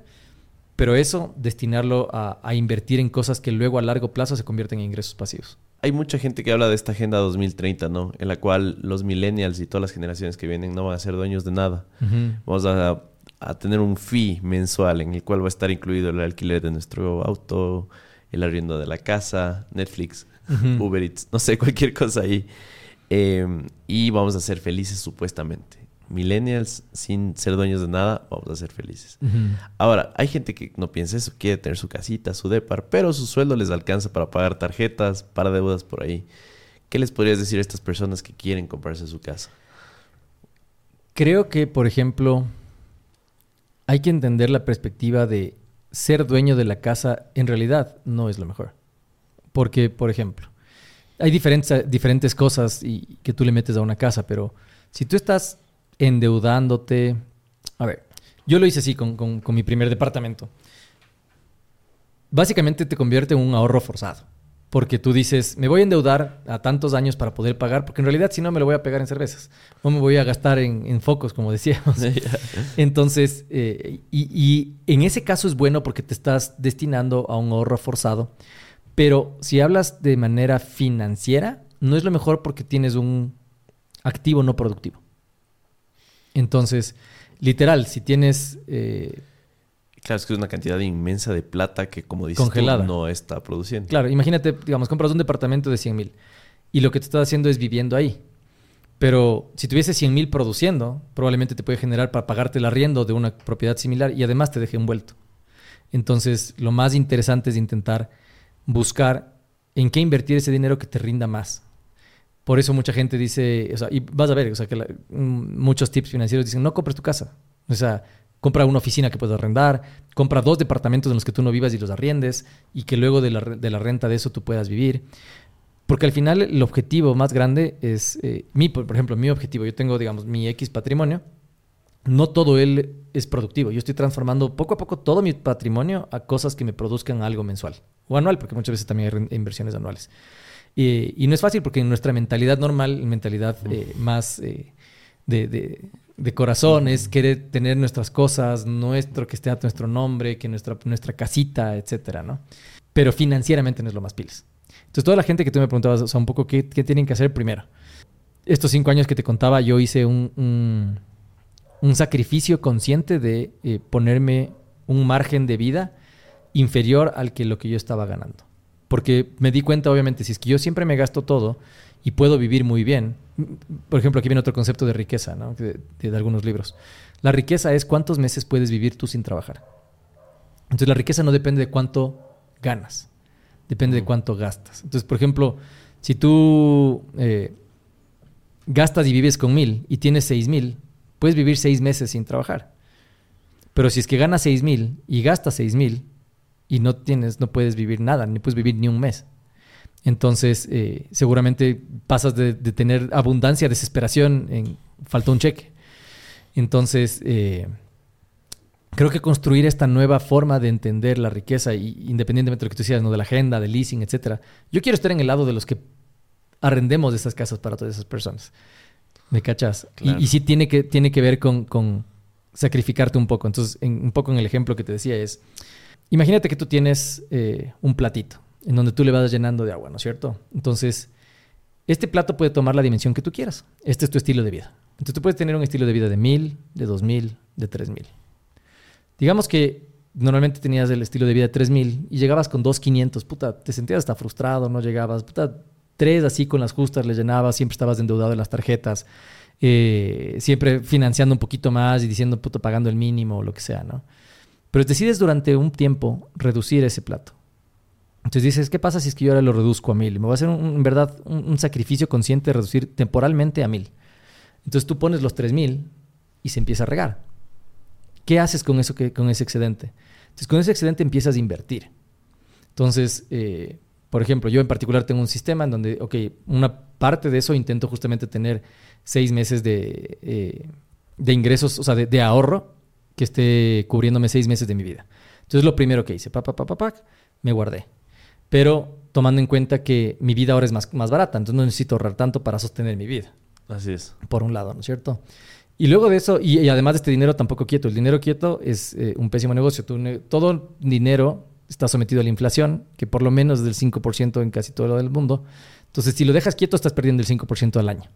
Entonces, por lo menos le metes una póliza, que aquí, digamos, aquí en Ecuador puedes conseguir una póliza al 10%. Entonces, por lo menos le sacas 10% extra, ¿no es cierto? Pero luego de eso dices, ok, ya tengo seguro, entonces ya no me va a morir, ya puedo confiar en que voy a tener... Y, esto de seis meses cambia para todo el mundo. Pues para unas personas puede decir, yo me siento más seguro tal vez solo con dos, con tres. Y luego de eso dices, ok, voy a invertir en algo que en verdad eh, me permita liberarme de empezar a trabajar. Entonces se sigue regando, ¿me cachas? Del agua se sigue regando, pasa del ahorro y se empieza a regar a las inversiones. Y ahí las inversiones es también una parte importante mental, porque son todo lo que se riega, tienes que estar dispuesto a perderlo. Porque si no, no juegas en el mundo de las inversiones. Tienes que saber que a veces se gana y a veces se pierde. Yo he ganado y he perdido. Y entonces, pero ya es de un excedente, ¿me cachas? Porque tu estado de vida que sigue estando aquí está tranquilo. Siempre le metes Y aparte tienes tus ahorros. Claro. Y ahora estás invirtiendo. Entonces empiezas a jugar, pero no estoy poniendo en riesgo mi arriendo, no estoy poniendo en riesgo mi comida, que también es una, una cuestión muy, mental de aquí de nosotros del Ecuador, siempre vivir lo más caro que se puede y todo, pero yo quiero paz, o sea, para mí este es un sistema de paz, de tranquilidad, ¿me cachas? Entonces, bueno, ahora con esto que invierto, entonces digamos que ya tengo mis mil, aquí tengo tres mil, digamos, yo le sigo metiendo tres mil mensuales, entonces ahora me empieza a chorrear y tengo tres mil más, tengo cinco mil más aquí guardados. Entonces, ahora, ¿cómo yo hago eso? Genero riqueza con eso. Ahí sí invierto. Hay inversiones en miles de cosas, cripto, eh, bienes raíces, en invertir en un negocio de otro amigo, en donde tú digas, oye, yo voy a ser el socio capitalista, no, no esperes nada de mí más que yo te ponga plata ahorita al inicio y nos repartimos tanto, tanto, lo que sea. Por ejemplo, yo en, en esto de acá, en, las inversiones que tengo acá, eh, espero un retorno del 15 al 20% al año. Eso es lo que yo espero para que decir, pues sí, me voy a meter. Es lo que, lo, que creo que funciona. Entonces, eh, ahora que tienes esto, que se genera un nuevo recurso, digamos que ya pasó todo esto, acá tengo 5 mil dólares, digamos que me, sobró para invertir, al 20%. Tengo mil dólares más, ¿no es cierto? Entonces esos mil dólares más yo puedo empezar a meter de nuevo acá y mejorar mi estatus de vida, porque ya no depende de mi trabajo. Entonces mi trabajo alimenta todo este flujo, pero mi retorno de inversiones puedo ya, porque ya en verdad es, no dependió de mi trabajo. Entonces decido o seguir invirtiendo o yo digo, ah, me va a comprar ya este carro nuevo porque en verdad ya no, yo no trabajé por este carro, yo no trabajé por esta casa porque ya me rindió solito el dinero. Entonces ese es un flujo que yo, yo me inventé de alguna forma y lo empecé a aplicar y que me ha funcionado súper bien. Por ejemplo, un, caso muy sencillo que la gente no cacha, es, para mí es el, caso de, quieres comprarte un iPhone. Un iPhone, digamos que no te compras del Pro, te compras del normal, te cuesta mil dólares. ¿Cada cuánto cambias de teléfono? Dos años. Cada dos años. Un año es ya muy novelero. Cada dos años. Entonces, ¿qué pasa si no te compras el iPhone ahora? Y empiezas a ahorrar. Y dices, me voy a aguantar no dos, sino tres años tal vez y voy a meterle full ñeque a ahorrar un poco. Entonces, en vez de tener mil dólares, voy a ahorrar cinco mil dólares. Adivina qué desbloqueaste. Cinco iPhones. No, tu iPhone Forever. Claro. Nunca más vas a necesitar para trabajar para comprarte un iPhone. Porque estos cinco mil dólares, si te rinden al 10% nada más, ya son 500 dólares al año. Y todos los años puedes comprarte un iPhone. Entonces, imagínate si logras una... Todo depende del porcentaje de inversión que logres. Si logras al 20%, al, 20% con 5 mil dólares te compras un iPhone todos los años. y nunca más tienes que trabajar por un iPhone. Ese es mi plan. Yo ya no trabajo por mi casa, no trabajo por mi carro. Todo se paga por inversiones. Entonces, dejas de, estar corriendo eh, en eso, ¿me cachas? Pero sí tomó cinco años consciente de decir... Y, y, siempre cuento esta historia, pero es chistoso. Pero digamos, uno de mis socios justo en agua, que es más, más novelero, el man llegaba siempre en Audi, ¿no? A la oficina, yo en mi carro viejito, así. Y decía, güey, puta, yo gano el doble que este man. Me va a comprar el Audi, güey, puta. Y yo ahora así como, no, no, no, no, chucha, no. Tengo un objetivo. Cinco años después, cinco años después, claro. Entonces, el man se gastaba todo en ese mes. Yo, cinco años sentado, trabajando, tranquilo, sin, sin, o sea, con este ahorro consciente y este flujo de capital que te digo para que todo, para que lo que invierta, eh, sea el capital que estoy invirtiendo sea el mayor posible. Ahora, digamos, ese retorno puede comprarme el Audi todos los años. Wow, imagínate. Qué, qué, qué, qué, gran lección. Una mini masterclass de bienes raíces 2.0. Eh, sí, y se aplica, se aplica a todo. O sea, el costo del capital, el costo de oportunidad, que es como un concepto súper básico en finanzas, claro. O sea, tu capital, ¿qué está haciendo que pueda hacerlo mejor? Entonces, puede ser bienes raíces, puede ser cripto, puede ser eh, lo que te digo, inversión en otros negocios. muchas veces son compra de cualquier otro activo que pueda valorizarse. Porque hay mucha gente que, está comprando Rolex porque se están valorizando. Al final coges. Y, lo que digo además también, no metas todos los, huevos en una misma, en una misma bolsa. Diversifica un montón y seguro vas a perder. Pero mira, por ejemplo, digamos que estos 5 mil dólares que tenía aquí perdía 2 mil. No eran 2 mil dólares que hubiese perdido que no me estaban dando de comer porque yo decidí que mi plato aquí sea un poquito más pequeño para poder sostener. Entonces tengo, puedo darme el lujo de perder plata. Y esa es, la, esa es la, la, la, ventaja en las inversiones y es porque en una pierdes y en otra ganas. Y no, no, no existe inversión que gane del 100% del tiempo. Claro, y en la que ganas eh, mitigas todas estas pérdidas, ¿no? Correcto. Entonces, la cuestión es tener un buen sistema. Entonces, yo tengo claro como... No es tampoco tan complejo. Mucha gente hace el detalle de cuánto gasta en alimentación y todo, ¿no? Yo tengo un detalle de cuánto entra, cuánto sale, cuánto sobra, a dónde estoy invirtiendo y, por ejemplo, tengo un más o menos este es mi esquema económico, digamos. Entonces yo lo que trabajo tiene que, digamos que de mate, que es mi fuente principal de, ingresos, ¿no es cierto? Lo que gano de mate tiene que exceder y ya generarme un ahorro de un 20% de todo. Entonces como que vivo y ahorro un 20%. Pero luego tengo los otros negocios, igual como el dojo, como el katana, en donde digo, ok, entonces existe un ingreso extra, que este es otro, otro tipsazo. Siempre tengan, no dejen su fuente principal de ingresos, pero intenten tener una o dos fuentes adicionales de ingresos. Entonces, entra por otro, otro, otro, sigue aportando el agua al, al pozo, ¿no? Entonces, toda esa paz, todo eso que se riega, entonces va a las inversiones y tengo libre disposición de capital, digamos, en la cuenta, que, que haré cuentas que te pagan el 5% por tener la plata ahí. Entonces, puedes sacar cuando tú quieras, pero siempre está en algo que por lo menos rinde el 5%. Entonces, por lo menos sé que la inflación en eso no me está costando. Así Mitigo la inversión, la, la inflación. Tengo, eh, luego de ahí tengo un poquito de plata en, en pólizas que rinden al 10% locales seguro, si es que hay algún problema, puta, digo, pierdo el, eh, pierdo el, rendimiento, pero puedo recuperar mi plata, una emergencia o alguna cosa, o un negocio también. Muchas veces digo, se presenta una buena oportunidad, este negocio, otra vez costo de oportunidad, me rinde más que la póliza, puta, pierdo el retorno de la póliza y meto en este negocio. Eh, y luego de eso, eh, en mi caso, guardo un poco en cripto, o sea, solo como por, tener un chance ahí, y, y principalmente invierto en los bienes raíces. Y, y, los bienes raíces te dan un cash flow, algunos mensuales y algunos anuales. Entonces, los mensuales me gasto en lo que me da la gana. es como que literal esa es la plata que digo, cambio de carro, me doy un gusto, lo que sea. Y la anual normalmente la vuelvo a reinvertir. Entonces, existe otra vez este concepto del interés compuesto. Entonces, si es que antes tenías 10 y ahora te rindió el 2, tienes 12, se va haciendo una bola de nieve que crece exponencialmente. Claro, porque siento que es demasiado valiosa la información que nos estás compartiendo, pero estamos en una sociedad hiperconsumista en la cual somos extremadamente vulnerables ante toda esta psicología que está siendo utilizada en nuestra contra en el tema de marketing. Total. Es como dices esto, la gente escucha este podcast y dice, ya, ya sé cómo ahorrar. y van y piden, no sé, una pizza a domicilio. Claro. es como, entonces no sé si nos puedes compartir qué hábitos, eh, qué libros, qué, qué es lo que has hecho para lograr ejecutar esta estrategia que Creo que hay, hay, hay, un libro súper importante de, me parece que se llama Jen Sincero, que es Being a Badass at Making Money o algo así. Pero básicamente lo que cura este libro es tu relación con el dinero. Porque justamente partimos de un mundo de escasez. Partimos de un mundo de que nuestros papás eh, la pasaron muchas veces mal, que no existe eh, este acceso al dinero. Y la verdad es que el acceso al dinero es, es algo que en nuestro tiempo hay en muchísima abundancia. Pero nuestra mentalidad como que también no nos deja acercarnos o entender eso. Entonces, por ejemplo, esta man hace cosas como eh, ejercicios mentales donde te dice, esconde plata en tu casa. O sea, mete 500 dólares repetidos en todas partes. Porque cuando tú abras un cajón tienes que ver que hay plata. Tienes que coger esta cosa y tiene que haber plata, porque al final es como que hacer un rewire de tu cerebro, de decir, la plata no es escasa, la plata está en todos lados, la plata tú puedes, y obviamente sana eh, esas, esas relaciones tóxicas también, porque también mucho tiempo te sientes mal porque tal vez tienes una mejor economía que tu primo, o la gente te critica porque vas en un mejor carro. Eh, entonces, culturalmente estamos nosotros como los cangrejos siempre jalando para abajo. O sea, vos no vas y le felicitas a un man y le dices que es bien, súper chévere, me quiero acercar a ti, ¿qué me enseñas? ¿Qué me puedes enseñar de, de- de cómo te está yendo de bien? Normalmente dices el man es choro, el man...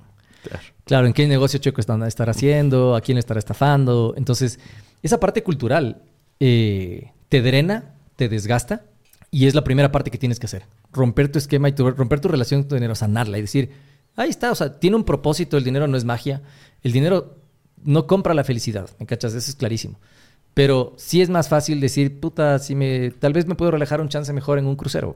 Tal vez sí, y, y para eso te sirve la plata. ¿va? Entonces no, no te va a comprar la felicidad, pero te va a hacer un poco más fácil el camino. Claro, o te quieres echar un año sabático y hacer lo que te la gana. Correcto. Y puedes hacerlo, tranquilo. Este es el primero. En, en la, en la parte de, de los bienes raíces que también, y, y los negocios en general también, eh, aunque es un poco agresivo, no es para todo el mundo. Eh, hay un autor súper bueno que se llama Grant Cardone, que tiene un montón de libros eh, acerca principalmente de bienes raíces y, y negocios.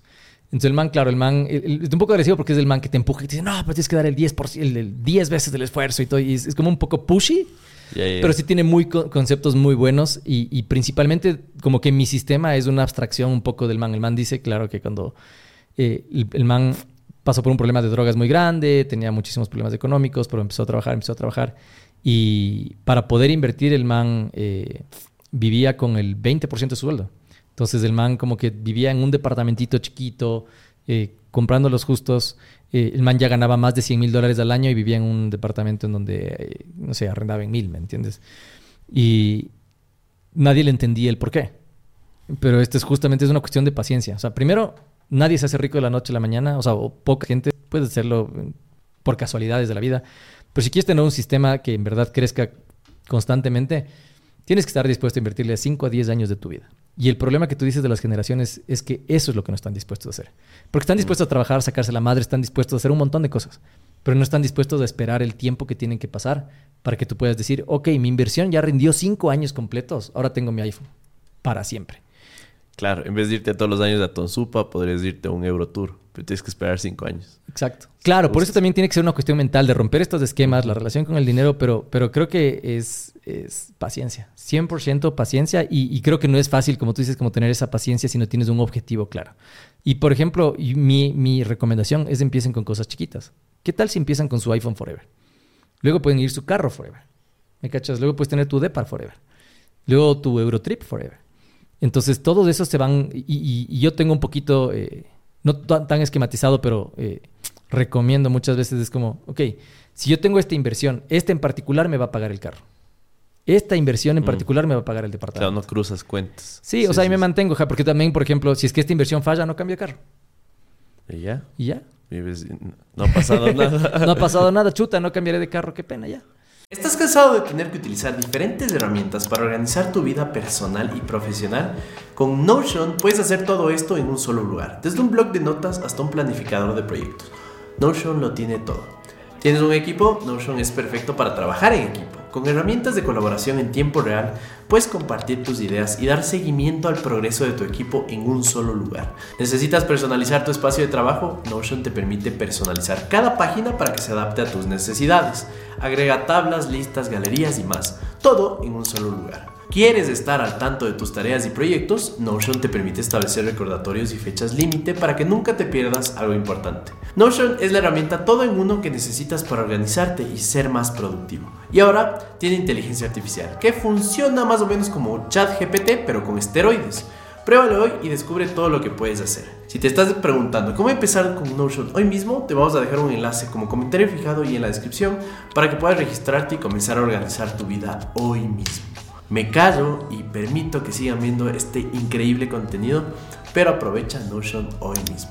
Abajo. Ahora, tienes oficina en México. Ujú. House Investment está en Estados Unidos. ¿Por qué vives en Ecuador? Tal vez es el, justo por lo que estamos hablando. Sí. ¿Puedes vivir con menos acá? Dos cosas. Eh, antes de, creo que la pandemia detuvo mucho de mis planes, pero previa a la pandemia yo estaba más o menos viviendo como el 40% de mi tiempo en México y el 60% de mi tiempo acá en Ecuador. Y la gran parte súper interesante que me hizo dar cuenta de eso es la historia de migración tiene que cambiar. O sea, no tienes por qué conformarte y decidir migrar a algún lado, porque ahora puedes vivir en todos lados. O sea, si tú estructuras, si es que el proyecto paga lo suficiente, etcétera, me di cuenta que eh, podía decidir cualquier lugar donde trabajar en el mundo. Entonces empecé obviamente Ecuador, México y mi siguiente plan era triangular Estados Unidos y empezar a como hacer rondas así. Y ahí vino la pandemia. Entonces la pandemia obviamente trajo otras cosas súper interesantes. Mm, en realidad trabajé el doble de lo que trabajaba antes. No sé, como que saqué otros proyectos y, por suerte digamos que trabajo no, no, hubo no, no, hizo falta porque todas las producciones cinematográficas de filmar se pararon. Y la gente dijo, pero hagan animación no necesitan estar juntos, pueden hacer remotos, puta, dale. Pues Entonces, como que por suerte, digamos que el negocio no se detuvo ahí. Pero sí se detuvo esa parte de mi vida, en donde yo estaba viajando mucho, disfrutaba mucho de viajar, de experimentar y todo. Eh, entonces creo, pero, pero a la vez también me fue agarrando la edad. Entonces sí me di cuenta que sí necesitas como tu nicho, tu espacio y tu, tu, lugar seguro a donde volver.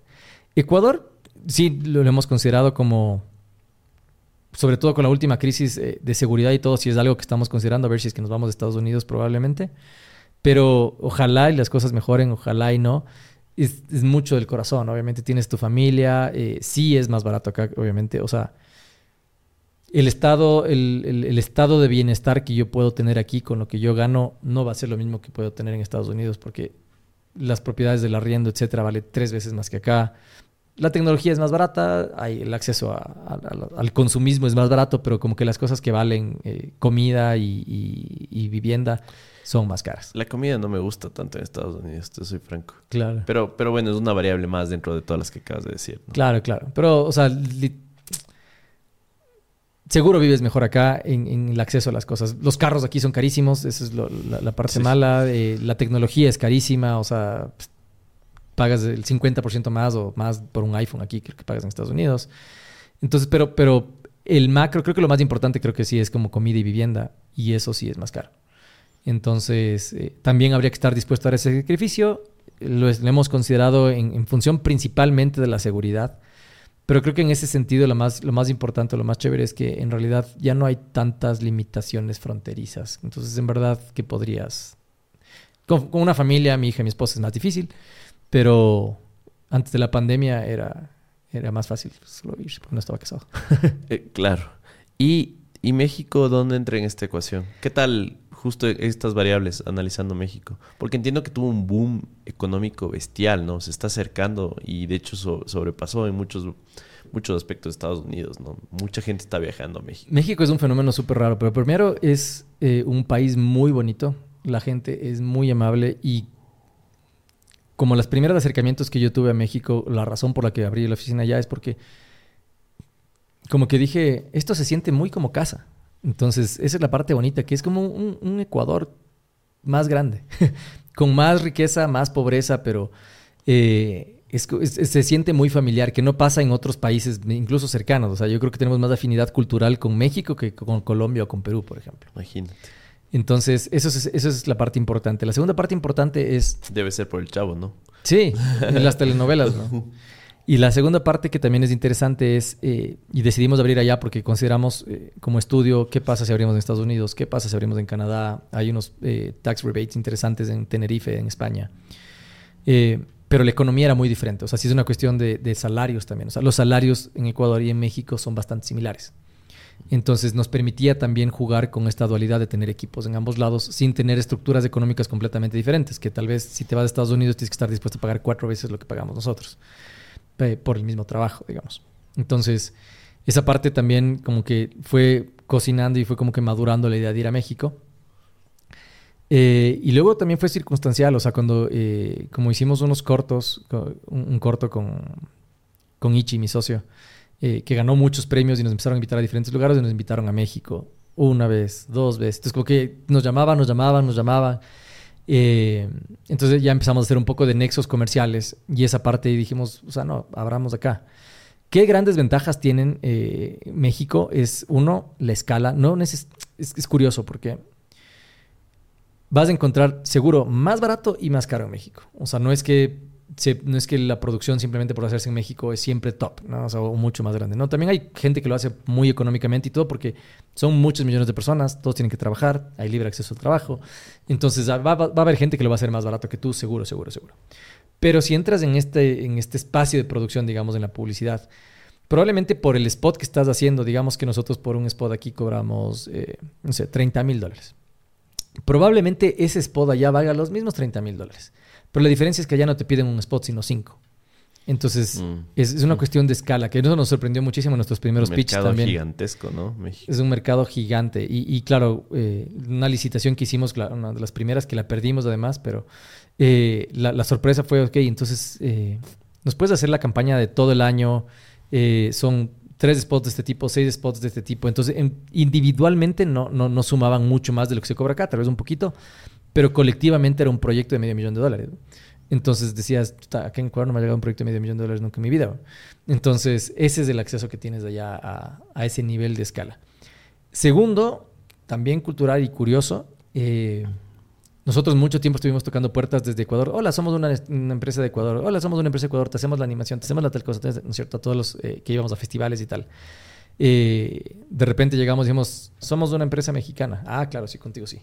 Entonces, eh, mismo reel, mismo trabajo y todo, hay muchísima más confianza de los inversionistas extranjeros en trabajar con México que trabajar con Ecuador. Eh, entonces, culturalmente te abre otras puertas. partes importantes económicas, por si hay alguien ahí en el podcast le cacha, pero también es importante e interesante. aquí en Ecuador no tienes gastos deducibles, por ejemplo, de cosas que compras en el extranjero tienes que pagar eh, nacionalización, IVA, entonces termina siendo un sobreprecio del 27%, además de que aquí ya es más caro. Eh, si tú traes, por ejemplo, compras una licencia de software, eh, que son bastante costosas además, por ejemplo, compras una licencia, vale mil dólares. Para que sea legal aquí en el Ecuador, tiene que valerte 1.270 dólares, porque tienes que meter el 27% extra. para que tú le puedas meter en tu contabilidad y puedas hacerlo deducible. En México no, en México los consumos extranjeros son deducibles, entonces también nosotros operamos toda nuestra operación internacional desde México, desde de compra de licencias, de equipos, etcétera, desde allá, y, ya también es un ahorro literal del 27% versus lo que estamos acá. Eh, es, un montón. Entonces hay, hay como muchos factores que toca empezar a entender las, las ventajas, las diferencias.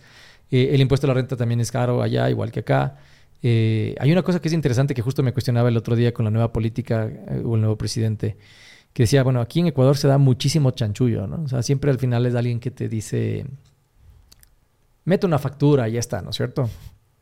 Eh, una parte interesante que es difícil de manejar, pero, pero, pero es interesante y decía, ¿será que se puede aplicar aquí en Ecuador? Es, por ejemplo, en México tú pagas tus impuestos no solo en base a lo que facturas, sino que eso se vuelve real el momento que lo cobras o lo pagas. Eso es lo que realmente importa. Entonces así no puedes yo te presto una factura. No, no. Si, quieres, me contratas. Una vez que yo tenga el dinero en la mano, yo pago los impuestos. Entonces es, es, diferente porque ya no son operaciones de papel. Tiene que haber una transacción bancaria para que esa operación sea real, deducible, que te puedas asentar en tu balance. Entonces eso también es, es como interesante allá. Obviamente lo vuelve... tiene diferentes mañas. O sea, como te toca manejar los recursos diferente que lo manejas aquí en Ecuador pero pensando principalmente en el tema de la corrupción que existe aquí, me pareció también bastante interesante. Y eso tampoco es que lo han hecho hace mucho tiempo, pero eh, recientemente que lo han implementado, creo que les está funcionando bien. O sea, lleva algunos años, ¿no? Pero no es que ha estado así forever.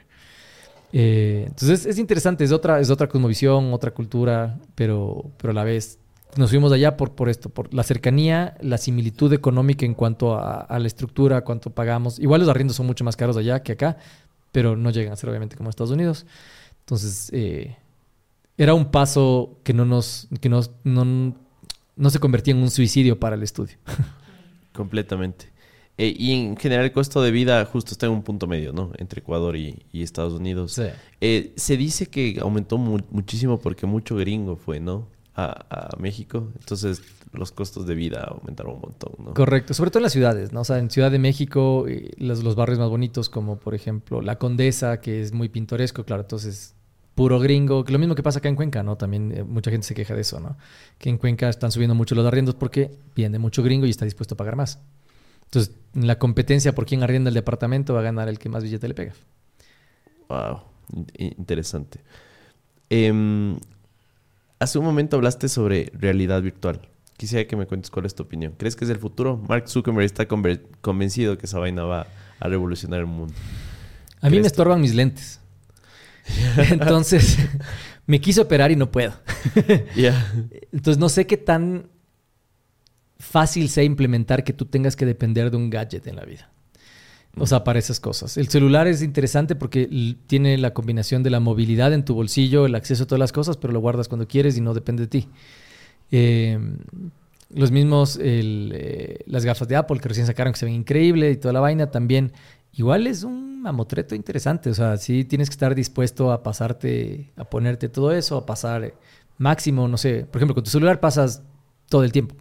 Con eso no vas a poder pasar todo el tiempo. O sea, es un, es un gadget de 30 minutos al día, una hora al día, tal vez.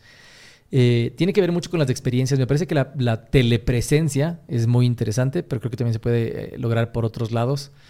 Pero creo que hay una limitante bastante importante del uso. Creo que si es que eventualmente llegan a ser como los gafas que me mostraste, pero también con pantallitas, o sea, como que también tú puedes tener el acceso en, en tus lentes y no sean más pesados que los lentes que estamos ocupando ahora actualmente, creo que ahí hay un momento en verdad de, transformación por la práctica. Si no, el resto es para mí un, producto de nicho. O sea, un producto de, geek. O sea, de que llega el, PlayStation 6 y te lo vas a comprar igual que las gafas. Pero es de ese nicho. Que sí es grande, ¿no? O sea, no, hay que desmerecerlo. Pero no creo que va a llegar a ser todavía una cuestión cotidiana. Claro, entonces podríamos concluir que es una apuesta a muy largo plazo también, ¿no? Tiene que desarrollarse toda esta tecnología para que sea mucho más como mainstream. Sí. Antes de... Ahora, eh, el otro día justo Mark Zuckerberg hizo una entrevista con Lex Friedman, que es un podcast súper reconocido en Estados Unidos, y em, lo que estaban utilizando era un, sensor que mapeaba su cara y estaban justo telerealidad en un espacio que ellos definieron. Y justo esa es, la idea de Mark, ¿no? Que el Messenger ponte se convierta en un lugar en el cual con amigos nos topamos de la playa, me invento. Claro. Y todos estamos de la, la habitación nuestra, ¿no? Siento que es súper interesante pero hay un montón de dilemas éticos que también conversaron en ese podcast y decían como que, que es muy probable que queramos, no sé, mantener a alguien vivo ahí. Eh, y, me empezó a dar escalofríos, ¿no? Porque claro. Eh, es muy fácil perderse en, ese mundo. Porque al final del día, ¿qué es la realidad? La realidad no es más que la interpretación de nuestros sentidos. Y si es que creemos que esa es nuestra realidad, hay gente justo que no va a salir de ahí nunca, ¿no? Va a ser como la droga más adictiva del mundo. Entonces, por ahí yo tengo un par de preocupaciones. Yo igual, con Morphy divulgo tecnología todo el tiempo. Y aún así, siendo muy como eh, fan de todo lo que está saliendo, siento que, eh, hay, que caminar con, cuidado por ahí. Súmale la inteligencia artificial y todo esto, ¿no? Y, es curioso porque al final eh, es un dilema que seguramente pues, hace 100 años o hace 150 años se daban igual con el periódico. ¿Qué va a pasar con el periódico? ¿Qué va a pasar con la televisión? Porque te cambia la conducta, pero finalmente siempre existen los dos lados. ahora, por ejemplo, igual incluso con la inteligencia artificial o con esta parte de la telepresencia, yo estoy seguro que te van a decir, oye, yo soy un diseñador orgánico. ¿Qué quiere decir? No, yo no utilizo inteligencia artificial. Entonces mi diseño vale más porque soy yo. Y, también hay valor para eso y también hay un nicho de mercado para eso. Y lo mismo va a pasar igual con esto. O sea, yo creo que hay muchísima gente que no va a querer dejar de verse. Por más que estén a kilómetros de distancia, probablemente siempre van a valorar más el tocarse.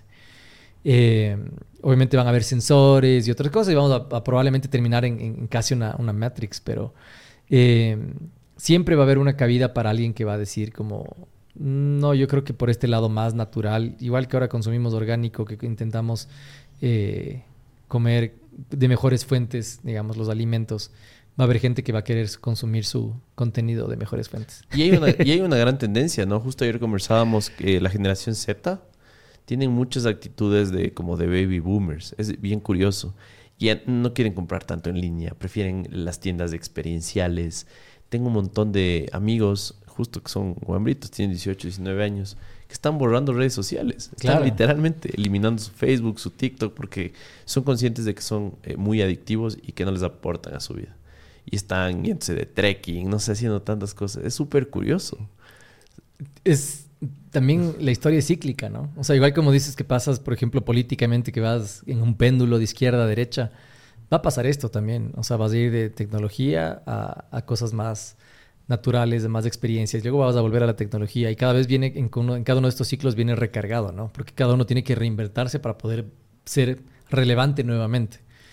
Entonces, eh, la, parte, y ahí sí es que cada uno haga lo que quiera, ¿no? O sea, yo creo que es súper importante más bien eh, estar abierto a todo, eh, ver todas las partes, experimentar muchas veces todas las partes, y creo que la receta única para todas las personas no existe. Entonces, yo soy vegetariano, por ejemplo, y seguramente consumo tal vez más plástico que otras personas que no son vegetarianas, y probablemente lo importante es que de alguna forma todos seamos conscientes de nuestro aporte al planeta o de que tengamos un poquito de conciencia de, del maltrato, pero mi forma no va a ser la misma que la tuya.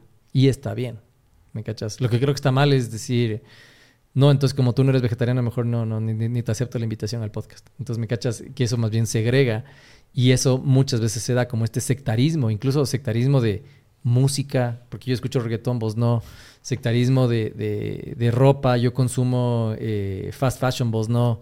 Entonces, eh, también es un poco exagerado eso, ¿no? O sea, en el sentido de, más bien hay que relajarse un poco y, y, aceptar como las experiencias de todos. No todos están en el mismo nivel de conocimiento y conciencia.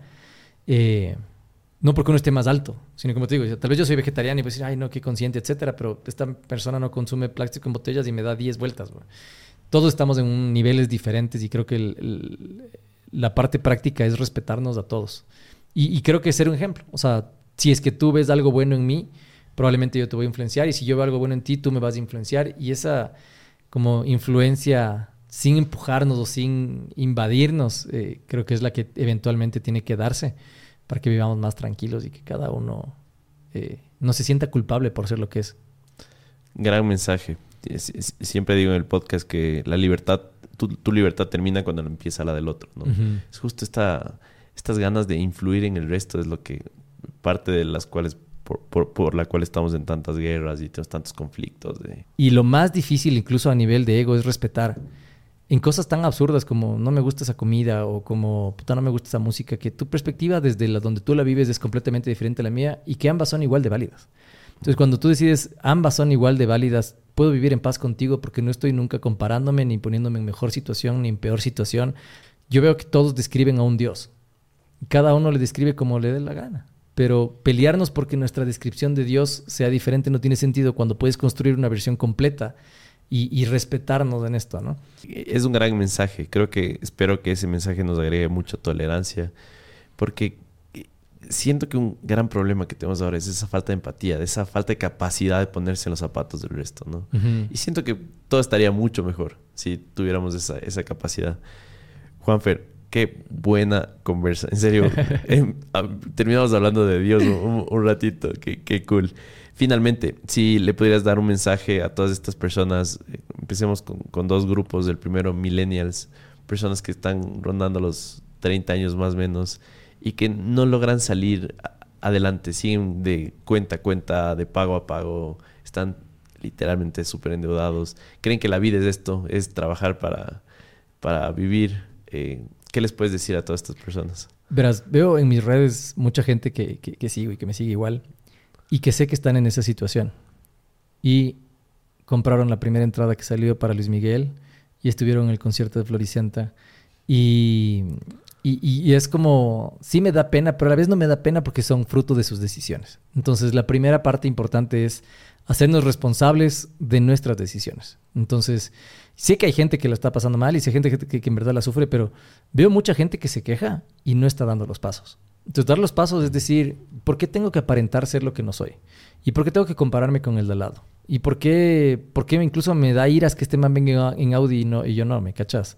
Entonces, es, mucho trabajo interno. Porque una vez que sanas eso y una vez que te liberas de todo eso y decides, este es mi camino, yo voy a hacer lo que para mí funcione bien sin compararme con el resto, vas a tomar decisiones en más libertad. Y, ahí el, tip es simplemente, mira lo que es esencial para ti, lo que realmente te hace feliz. O sea, si a ti te hace recontra feliz y es un momento con tu familia súper importante y especial comer pizza los martes que es dos por uno, no dejes de hacerlo. O sea, pero tal vez no es lo más importante y puedes decir, ¿sabes qué? No voy a comprarme el último iPhone. Eh, no voy a aparentar, no voy a irme a este concierto, no voy a ir a, gastarme la plata en, tragos, en, en- en- en una fiesta, que pues, salir de fiesta en Quito son 100 dólares mínimo. Entonces, eh, tal vez es necesario ir de fiesta cuando estoy pasando una situación media complicada. O tal vez, por último, si es que es mi objetivo, ¿cuántas fiestas voy a sacrificar para irme de fiesta? Todas las fiestas que yo quiera en la vida. Entonces, que también está bien, eh, no juzgo para nada, pero es, para mí es simplemente eso, pero tiene que ver desde un desprendimiento de tu, del juzgarte a ti y de compararte con el resto. ¿Qué le dirías a todas estas personas eh, que viven conectados al celular y que viven quejándose de todo, eh, echando hate a lo que se mueve, que creen que, no sé, están desfogándose, creen que van a cambiar el mundo así, no sé, ¿qué, les puede- puedes decir a estas personas? A ver, creo que también viene un poco un viaje medio desde adentro y esto también lo va a corroborar mi esposa que siempre conversa un poco de esto, pero ella me dice como que, pero vos no sientes iras, le digo, no, no sabes cuántas iras siento, pero no actúo frente a mi ira, que es diferente.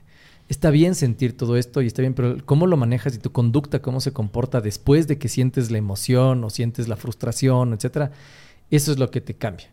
O eso es lo que, lo que cambia el resultado. O sea, si yo siento ira y te meto un golpe, puta, vienen los chapas, nos vamos de problemas, mm, mm, se va a hacer todo pedazos. ¿me cachas? sí.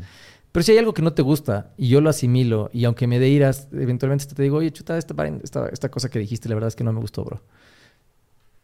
Llegamos a Santa Paz y todo. Y creo que el, el- el- esta, que también muchos psicólogos validan y también creo que con un poco de irresponsabilidad, de decir, pero, pero no, pero es que la ira está bien. Sí, estoy consciente que todo eso está bien y muchos de los haters están como que eh, recibiendo esta emoción y actuando inmediatamente contra ella. Y, y muchas veces muchos de ellos se arrepienten luego porque ya lo hicieron público, ya lo pusieron en... en- Voy a contar un caso de, de- De uno. de un pana. Que es chistoso, pero mira esta vaina. No voy a poner nombres obviamente porque es delicado el tema. Pero un pana llega una vez a la oficina, tumba la puerta. Mierda, la acaba de encontrar a mi esposa tirando con ni sé quién en la casa. Zorra de mierda, ni qué. Este, Nosotros, puta, chuta, que hechos pedazos, pana, ni qué, puta. Medio le consolamos, sé qué.